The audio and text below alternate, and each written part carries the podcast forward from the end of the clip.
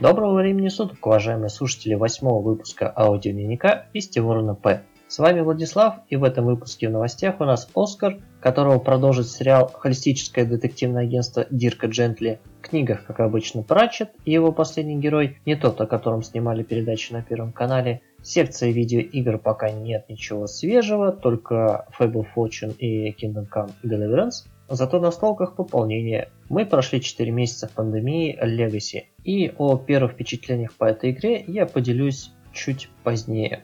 Начнем по порядку, а именно с новостей.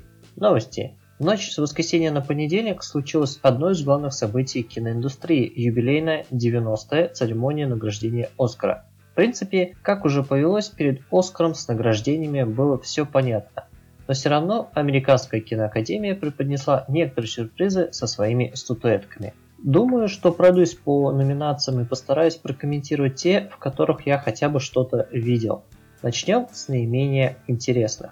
Почетный Оскар ушел Чарльзу Бернету, американскому режиссеру, сценаристу и оператору, Оэну Ройзману, американский кинооператор, Дональд Сазерленд, канадский актер, и Аньяс Варда, французский режиссер. Премия за особое достижение Алехандро Иньерито за создание короткометражного фильма инсталляции виртуальной реальности «Плоть и песок». И теперь по номинациям. Лучший анимационный короткометражный фильм уходит «Дорогой баскетбол». Лучший игровой короткометражный фильм «Немое дитя». Лучший документальный короткометражный фильм «Рай. Это пробка на 405-м шоссе».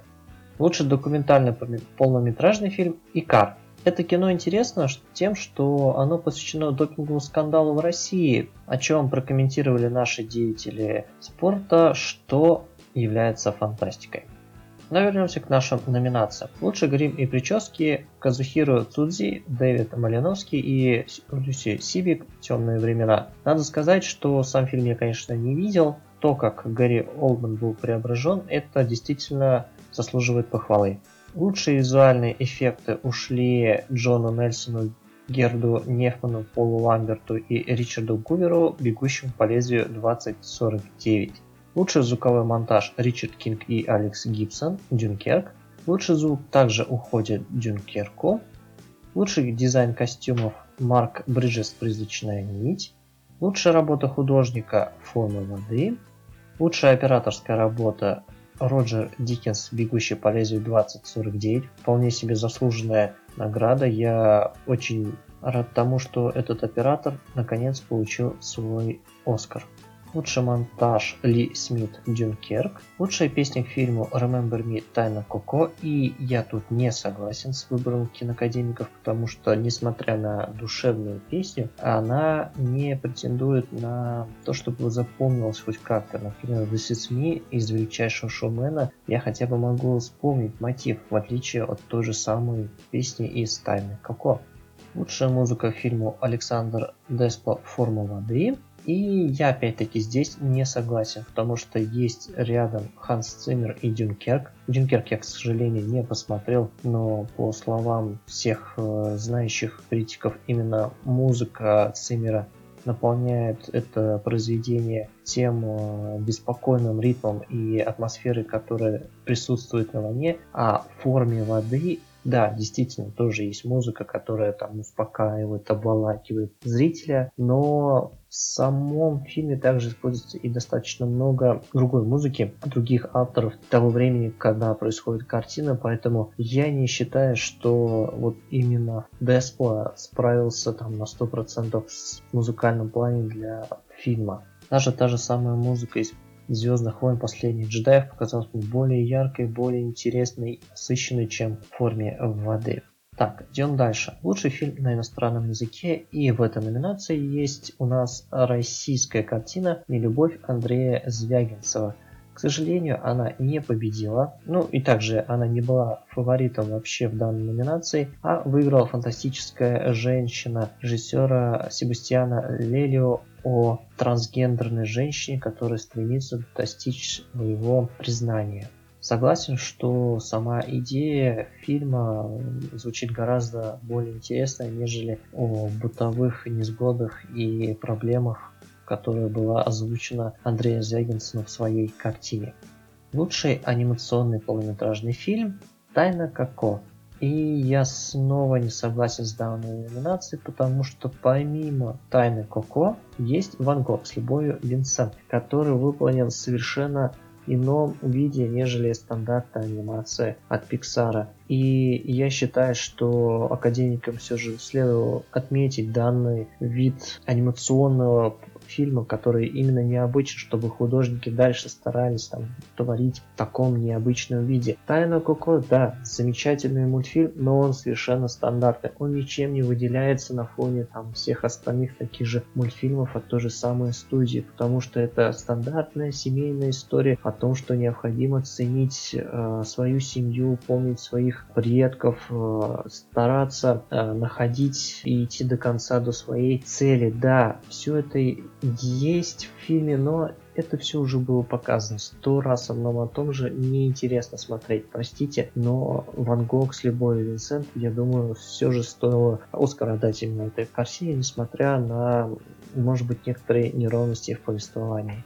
И мы идем дальше по номинациям. Лучший адаптированный сценарий Джеймс Айвори «Зови меня своим именем». Этот фильм снят по роману Соответственно, поэтому и адаптирован сценарий и повествует о любовной истории между двумя бисексуалами, ну или геями, кто как хочет и воспринимает. Ничего против не имею, фильм не смотрел, но мне в данной номинации все же ближе Логан Скотта Фрэнка, Джеймса Мэнгольда и Майкла Грина. То, как из э, комикса смогли переложить историю, последнюю историю Росомахи на экран, это все-таки заслуживает отдельного восхищения и благодарности авторам. Лучший оригинальный сценарий Джордан Пил прочь. Фильм я не смотрел, в принципе я хочу это сделать. Лучшая актриса второго плана – Элисон Дженни, Тони против всех за роль Лавоны Голден. Безусловно, заслуженная награда. Актриса, которая сыграла мать Тони, заслуживает этот Оскар, потому что очень многое держалось вначале на харизме этого персонажа. Лучший актер второго плана Сэм Роквелл, три билборда на границе Эппинга, Миссури за роль Джейсона Диксона. Также прекрасная роль, также заслуженная номинация смотреть за этим персонажем. Его метаморфозы было одно удовольствие, его правда, может быть, не совсем корректная, не совсем политизированная, но зато прекрасно вписывающая в общую картину. Отличная роль, заслуженная награда. Лучшая актриса Фрэнсис Макдорманд, три билборда, за роль Милдред Хейс. Безусловно, опять-таки, заслуженная награда, прекрасная актерская работа и больше добавить нечего. Собственно, смотреть сам фильм стоит как раз-таки ради этих двух персонажей. Лучший актер Гэри Олдман «Темные времена» за роль Уинстона Черчилля. Как уже многие говорили до самого Оскара, именно эта роль была создана для Гарри Олдмана, для того, чтобы он получил свой Оскар. Он его получил. Я его с этим поздравляю и надеюсь, что он получит еще один Оскар, потому что актер очень хороший. Лучшая режиссерская работа. Победитель Гильермо Дель Торо «Форма воды». За что я не понимаю, потому что форма воды меня совершенно разочаровала, несмотря на все лестные отзывы. Более того, номинация присутствует Кристофер Нолан за Дюнкерк, Джордан Пил прочь, Грета Гервик, Леди Бёрд, Пол Томас Андерсон, призрачная нить. Один вопрос. Где Вильнев и его «Бегущий по лезвию 2049»? Совершенно прекрасная режиссерская работа, которая мне понравилась больше, чем все перечисленные из номинации работы и люди. Я ничего против не имею против Гильермо Дель Торо, но режиссерская работа Вильнева 2049 стоит вне всяких номинаций и обсуждений данной награды, и я разочарован. И переходя к самому крупному разочарованию, лучший фильм «Форма воды» и черт возьми, это совершенно странный выбор, когда есть в номинации три билборда на границе Эббинга, Миссури, фильм, который превосходит форму воды практически во всем. Ну, разве что нет этой некой сказочной атмосферы, которая, ну, ей-богу, держит минут 20, первые 20 минут. Потом это все становится скучно, слишком однообразно, слишком предсказуемо. Зато полностью политизированный сюжет. Фильм – это гимн гуманизму, к которому стремятся сейчас все, вся европейская и западное, западное сообщество. Они хотят видеть именно равенство всех живущих на Земле людей, которые я, безусловно, разделяю. Но, увы, фильм – это всего лишь сказка, которая является не тем, чем она на самом деле является. Не, не настолько она глубокая и заслуживающая именно отметки Оскара. Все-таки три билборда, на мой взгляд, гораздо-гораздо лучше.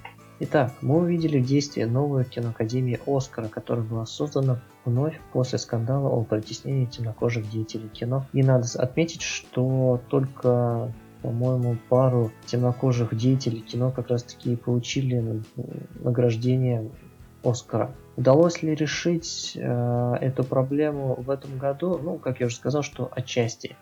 Ждем новых церемоний и запасаемся попкорном, где нас ждет целый год нового кино. Слушателям советую посмотреть вообще все фильмы, которые попали э, в номинацию на Оскар, и решить для себя, кто достоин этой награды. Три билборда фильмы. И продолжая тему кино, расскажу на этой неделе об одном из интересных и неординарных сериалов последнего времени холистическое детективное агентство Тирка Джентли. Относительно свежий сериал, который вышел уже в двух сезонах и, к сожалению, в последних двух сезонах повествует о необычных буднях внешних простых людей Дирка Джентли и Тода Бродсмана. Этот сериал я начинал смотреть, когда только вышел первый сезон, и забросил его сразу же после первой серии по причине всеобщего сумбура и непонятности завязки сюжета. И вот спустя год, наконец, сериал был досмотрен. Он является адаптацией одноименной книги Адамса Дугласа, автора знаменитой серии книг «Автостопом по галактике». И это предложение, думаю, полностью описывает то, что зритель увидит в сериале. Но так как агентство детективное, то и общий мотив в данном случае это расследование странных, не связанных на первый взгляд событий, которые приводят к совершенно непредсказуемому финалу. Сценаристы умело набрасывают новые и новые сюжетные линии, которые в конце концов все-таки сплетаются в единый узор сложной картины. И это одновременно плюс и минус сериала. Слишком велика цена одной пропущенной серии, и не все любители кино смогут уследить до конца за всеми поворотами сюжета. Плюс не все персонажи равнозначны. Да, у них у всех есть какая-то тайная или отличительная черта характера, но не все они за 18 серий получают достойное развитие. Разумеется, это не касается главных героев, но не менее интересно все же наблюдать за второстепенными или даже третьестепенными героями. Жаль, что их ветки часто обрываются кровавым способом. Но несмотря на небольшое количество серий, которые длятся по часу, не все они одинаково интересны. Первый сезон довольно долго раскачивается, примерно 2 или 3 серии. Возникает куча вопросов. Они давят своей неопределенностью. Шутки могут не цеплять, а персонажи даже раздражать. И только если у зрителя есть специфическое желание посмотреть что-нибудь экстравагантное, если под слоем внешнего бреда он сможет рассмотреть действительно интересную завязку, то только тогда агентство покажет свое главное достоинство, свою мякотку. Перед нами элегантный детектив о сверхъестественных событиях, которые наполняют неповторимым чувством чувством сказки. Второй сезон еще больше погружает в это состояние, что идет фильму в принципе на пользу, потому что невозможно смотреть подчас на творящуюся на экране дичь под серьезным соусом. Да и авторы фильма прекрасно понимают это, поэтому иногда наделяют эпизоды самоиронии и здоровым сарказмом персонажей по собственному поводу. Собственно, вторая причина смотреть сериал это необычные герои. Как уже ранее описывал, они все разные. У них есть свои скелеты в шкафу, они прекрасно запоминаются. Костюмеры провели отличную работу по визуализации характеров, поэтому никогда не возникает трудности в том, чтобы отличить одного героя от другого или понять мотивы выполненных поступков. На все есть причина. И больше, к сожалению, ничего в сериале нет. Действие происходит предположительно в текущем времени, поэтому нет атмосферы старых годов, как это было в «Оно» или в «Очень странных делах». Каких-то более глубоких идей также не были замечены. Конечно, есть тема семьи, за которую отвечает брат и сестра в Бродсмена. Есть тема адаптации людей с трудными болезнями к социуму. Есть идея всеобщей связанности во Вселенной, считая вопрос наличия судьбы в жизни человека. Есть тема дружбы и осознания собственной цели в жизни, но все они преподносятся достаточно поверхностно. Об этих идеях вспоминают только между основными событиями, чтобы разбавить действие. И это хорошо, потому что им уделено ровно столько экранного времени, чтобы сериал оставался самим собой, иначе он был бы совершенно другим. И я советую посмотреть его, несмотря ни на что. Перед нами уникальный в своем роде сериал. Ничего близкого пока по духу не выходит. Главное воспринимать его как легкое, веселое и увлекательное приключение в мир современной сказки, где есть место не только сверхъестественным событиям, но и простым чувствам. Помните, что случайности не случайны и все в мире связано. Поэтому переходим к следующей рубрике, где нас ждет героический эпос. Книги. Последний герой сказания о плоском мире – это 27-я книга прочта о плоском мире и последняя книга в цикле Рисвинда «К моей великой грусти». Самое короткое произведение, которое я пока читал по плоскому миру, в котором идет речь больше о Коине Варваре и его Серебряной Орде, чем о Рисвинде. Книге величайший из всех живых героев Коин Варвар, прервав свое правление в Агатовой империи, отправляется на гору богов, чтобы вернуть им то, что когда-то забрал самый первый герой – это огонь, но вернуть с приличным процентом. Вместе с ним на самую высокую гору отправляются его друзья, такие же герои, ставшие Серебряной Ордой. Почему Серебряная? Да потому что, как и Коэн, все участники похода отличаются старческим телосложением и мировоззрением на происходящее повсюду события. Собственно, весь рассказ – это последний их эпос, лебединая песня, беспрецедентному героизму и безрассудной старческой удалости, если бы не одно «но». Действие Коэна является прямым путем к уничтожению всего плоского мира.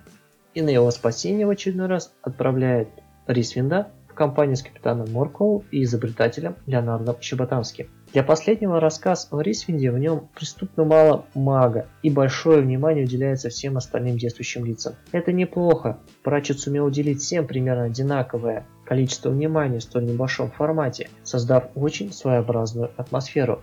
Посмотрим. С одной стороны, у нас есть представители старой школы фэнтези в лице Коэна, с которым мы тоскуем по славным добрым временам когда герои были простым олицетворением добра и справедливости, а их противниками были воплощением зла и бесчестия. Простое деление мира, в котором рождаются героические деяния и ужасающие злодеяния. Мир, в котором меч и магия царили безраздельно в поэмах и сагах, поглощая умы их слушателей. С другой стороны, на острие правосудия предстоит технический и в некотором роде магический прогресс в лице представителей славного города Анкморпорка. Безумное на первый взгляд изобретение позволило предотвратить очередной апокалипсис, представив новых героев, команду из простого стражника, чудаковатого изобретателя и немагического волшебника. И тут мы подходим плавно ко второй теме, которая наличествует в книге – преемственность поколений. Писатель позволил нам окунуться в настроение ностальгии и представил то, что придет на смену старого времени. Хотя, как обычно, не все так просто, и Коин вместе с Серебряной Ордой могут без проблем наведаться проездом в какое-нибудь последующее произведение. Думаю, что по достоинству последнего героя смогут оценить фанаты творчества плоского мира, потому что перед нами очередное приключение финальной главы многих персонажей, которые появились с самой первой книги. Множество отсылок и аллюзий к другим известным произведениям также наличествует, так что нужно запасаться путеводителем по тексту и читать с комментариями рецензентов или нет. Это не мешает в принципе насладиться самой книгой. И на этом с литературой на этой неделе заканчиваю. Чтите кодекс и помните главный принцип Рисвинда. А теперь совсем немного о видеоиграх. Видеоигры.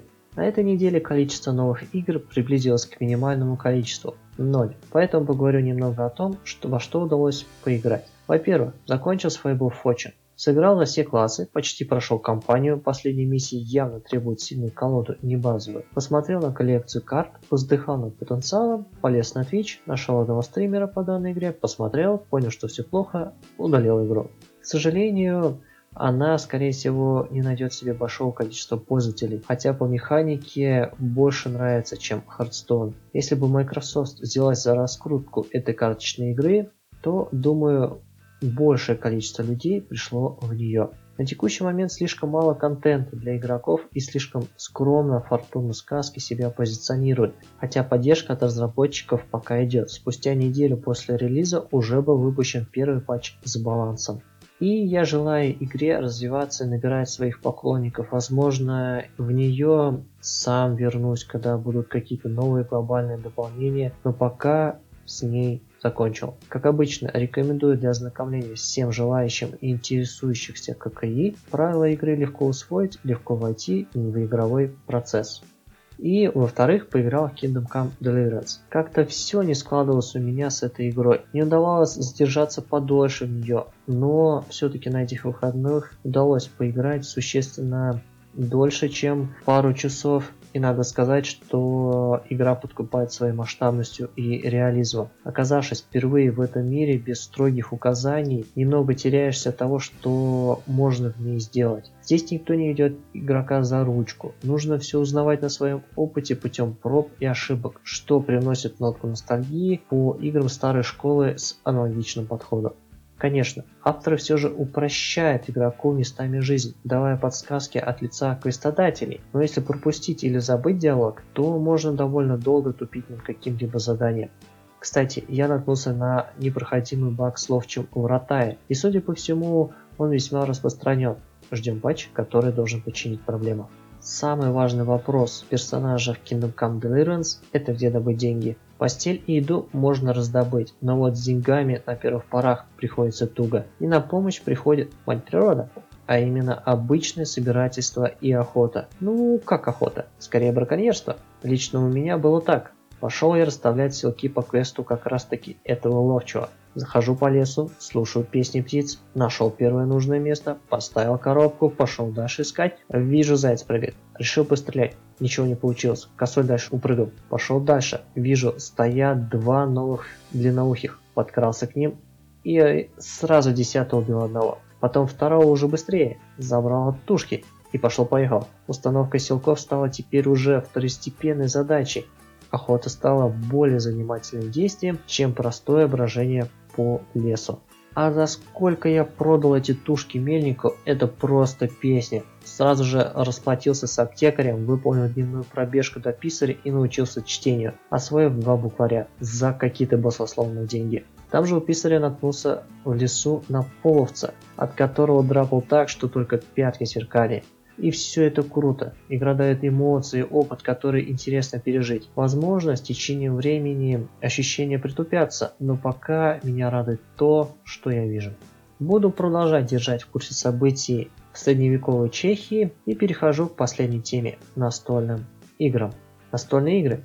На этих выходных собрались аж в четвером сыграть в первый сезон пандемии «Наследие». Да так, что дошли за 5 игр до мая. Пандемия – это кооперативная настольная игра, в котором до четырех игроков, примерив разные роли, пытаются спасти мир от смертельных болезней. Борьба происходит не между участниками партии, а с механикой игры. Наследие же авторы впервые использовали механизм изменения этой игровой механики в пользу ее постоянного усложнения. Игрокам действительно интересно с каждой новой партии узнавать что-то новое и пытаться сыграть снова с этими другими правилами.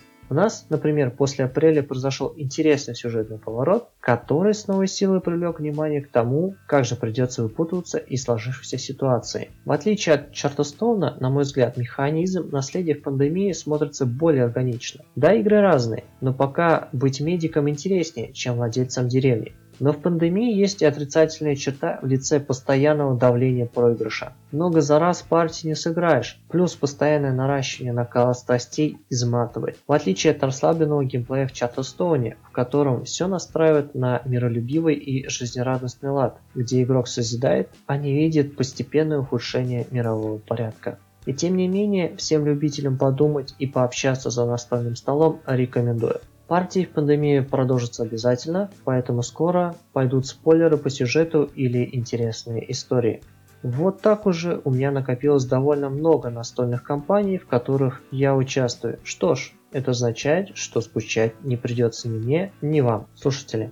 И на этом заканчиваю этот уже позатянувшийся выпуск. Всех дам с наступающим праздником, всем желаем успешной недели, пока!